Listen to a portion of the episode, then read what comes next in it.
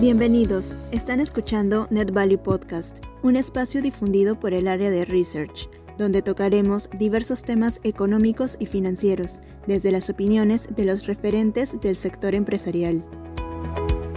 Un saludo con todos, soy Mauricio Morante, miembro del área de Research, y en esta oportunidad tenemos el agrado de conversar con Renzo Tangerlini, analista senior en Macroinvest, quien cuenta con 6 años de experiencia en banca de inversión y recurrentemente ha venido apoyando a la expansión de la cultura financiera brindando clases magistrales con Net Value.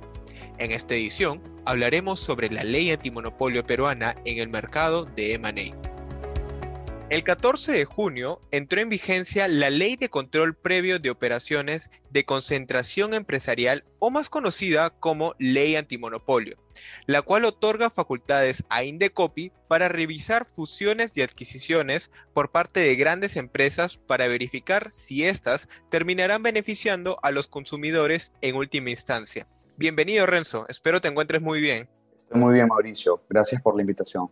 ¿Qué tal, Renzo? Un gusto tenerte acá con nosotros. Y la verdad, dentro de este contexto y el primer trimestre del año que ha pasado, el Estado peruano implementó esta nueva ley antimonopolio en una coyuntura que sigue distorsionando al mercado de manera negativa y que aún no podemos recuperarnos de manera total.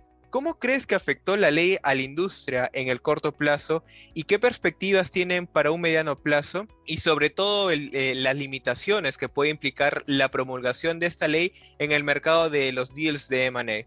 Es difícil ver qué tanto efecto ha podido tener esta, esta ley en las transacciones de M&A debido a que estamos en, en esta coyuntura de crisis económica y política, pero haciendo un poco de, resumen de cómo se ha venido aprobando esta ley, recordemos que se aprobó en marzo y recién en junio entró en vigencia luego de implementarse los cambios al reglamento de, organización y funciones del INDECOPI. Pero ya con la ley y su reglamento que se había publicado en, en enero y luego del cambio que se hizo, se publicó y aprobó finalmente en marzo, se nota una clara distorsión en el mercado debido a que en marzo se cerraron 14 transacciones de M&A versus 7 transacciones que se han venido cerrando mes a mes en promedio entre enero y julio del año. Entonces, digamos que la primera distorsión va por el lado de que aquellas transacciones que ya han estado lo suficientemente avanzadas, darlas por, por concluidas, antes de que entre en vigencia esta ley que finalmente entró en vigencia en junio, pero recordemos que en marzo todavía nadie sabía en qué momento iba a entrar en vigencia, porque como mencioné, todavía estaba pendiente que se aprueben estos cambios al reglamento y organización y funciones del INDECOPI. ¿no? En cuanto a las distorsiones que podría generar en el mediano plazo, eso está por verse. Depende mucho de qué tanta certidumbre o seguridad el Indecopi les pueda dar a los inversionistas o los agentes económicos que estén involucrados en estas transacciones. Y esto efectivamente se va a ver en el mediano plazo porque dependerá mucho de qué tan buen trabajo haga eh, Indecopi al estar evaluando todas esas transacciones que se le van a venir. ¿no? Recuérdanos, Renzo, un poco más de qué busca el gobierno con la aplicación de esta ley, por favor. Esta ley ayuda un poco a establecer los criterios que Indecopi va a utilizar para aprobar o no las transacciones de M&A. Esta ley también tiene umbrales muy bien definidos que establecen qué transacciones o no valen la pena que Indecopi las revise. En resumen, estos umbrales son dos, donde el primero es de que la suma agregada de los agentes económicos involucrados en la transacción llamémosle el, comprador y el, y el target, la suma regada de sus ventas o de sus activos sumen aproximadamente 120 millones de dólares y que además ambas empresas involucradas en esa transacción tengan ventas por encima de los 20 millones. ¿no? Recordemos que estos montos que estoy dando son aproximados porque en la ley te indican, eh, está en función de las UITs. También esta ley lo que, lo que define es no solamente el procedimiento, sino que especifica cuántos son los días hábiles que Indecopi se puede tardar en aprobar o no esas transacciones, los cuales van desde 30 días hábiles hasta un máximo de 150 días hábiles, lo cual se traduce en aproximadamente 7 u ocho meses en total. Profundizando un poco más dentro de la forma de la ley, Indecopi será el encargado de supervisar su aplicación. ¿Es Indecopi entonces el ente regulador ideal o su inclusión podría significar más trabas burocráticas para los deals? Indecopi vela por la buena conducta de los mercados, por los derechos del consumidor y la propiedad intelectual, y ahora también le van a dar la función de velar por este tema de las concentraciones de mercado, ¿no? los antimonopolios. Entonces, viendo esto y comparándolo con otras entidades en la región, como las de, las de Colombia o Estados Unidos, ocurre exactamente lo mismo, ¿no?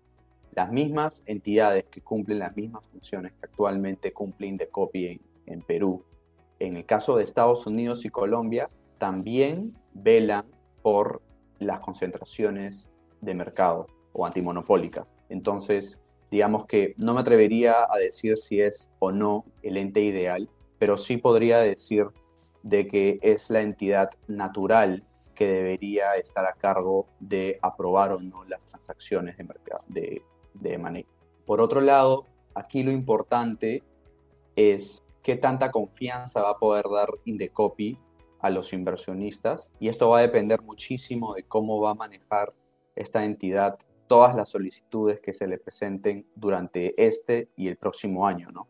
Va a depender de el buen manejo de Indecopy para que distorsione o no todo este mercado de money. Yo esperaría realmente que no, yo esperaría que haga un muy buen trabajo y que Perú sea uno de los de la mayoría de países en la región y en el mundo que ya cuentan con leyes antimonopolio, lo cual es muy usual, ¿no? Un dato curioso sobre el mercado peruano es que en lo que va del año se han registrado 31 transacciones pertenecientes al rubro de M&A por un valor neto de 2.2 billón, superando a creces lo reportado en el 2020, donde el total de transacciones únicamente alcanzó los 1.5 billón. Finalmente, Renzo, ¿consideras que durante los últimos años los numerosos deals llevaron a una situación de concentración de mercados en algunos sectores del país? Y más o menos en este sentido, ¿es esta ley una oportunidad para poder liberar el mercado e incentivar a nuevas compañías extranjeras a expandir sus operaciones dentro de nuestro país? Si esta ley se hubiese aprobado hace 30 o 20 años, muy posiblemente empresas como Bacus, Alicorp, Inca Pharma, no tendrían la posición o participación de mercado que tienen hoy en día. En el caso de Alicorp, por ejemplo, tal vez lo más probable es que no lo hubiesen dejado adquirir Intradefco, porque con esta compra ya tienen gran parte del mercado de detergentes. En cuanto a las oportunidades que podría dar esta ley, yo creo que uno va por el lado de que aquellas empresas que ya tienen una, una muy fuerte participación en sus respectivas industrias coloquemos como ejemplo Aceros Arequipa, tal vez estén ahora más enfocadas o se enfoquen ahora ya con esta ley, ya no tanto en una integración horizontal, es decir, comprando empresas de la misma industria dentro del país, sino tal vez en una integración vertical, ya sea probablemente adquiriendo empresas o, o, terrenos para poder ellos producir sus mismos insumos, o tal vez por el otro lado, adquiriendo comercializadoras, adquiriendo empresas de transporte para poder comercializar y distribuir sus productos. La ley no es tan clara respecto a las transacciones que se puedan hacer de manera vertical, así que digamos que por ese lado las empresas podrían de alguna manera sacarle la vuelta o bypassear esta ley con esta integración vertical. Por otro lado, respecto a la pregunta de si es que es una oportunidad para liberar el mercado y dar, y dar pase a, a que empresas extranjeras adquieran a empresas domésticas, Sí, eso obviamente va, a hacer de que, dado que las empresas grandes en Perú no van a poder adquirir empresas más pequeñas, eso da pie a que empresas extranjeras compren estas empresas pequeñas y asegure un poco más de competencia.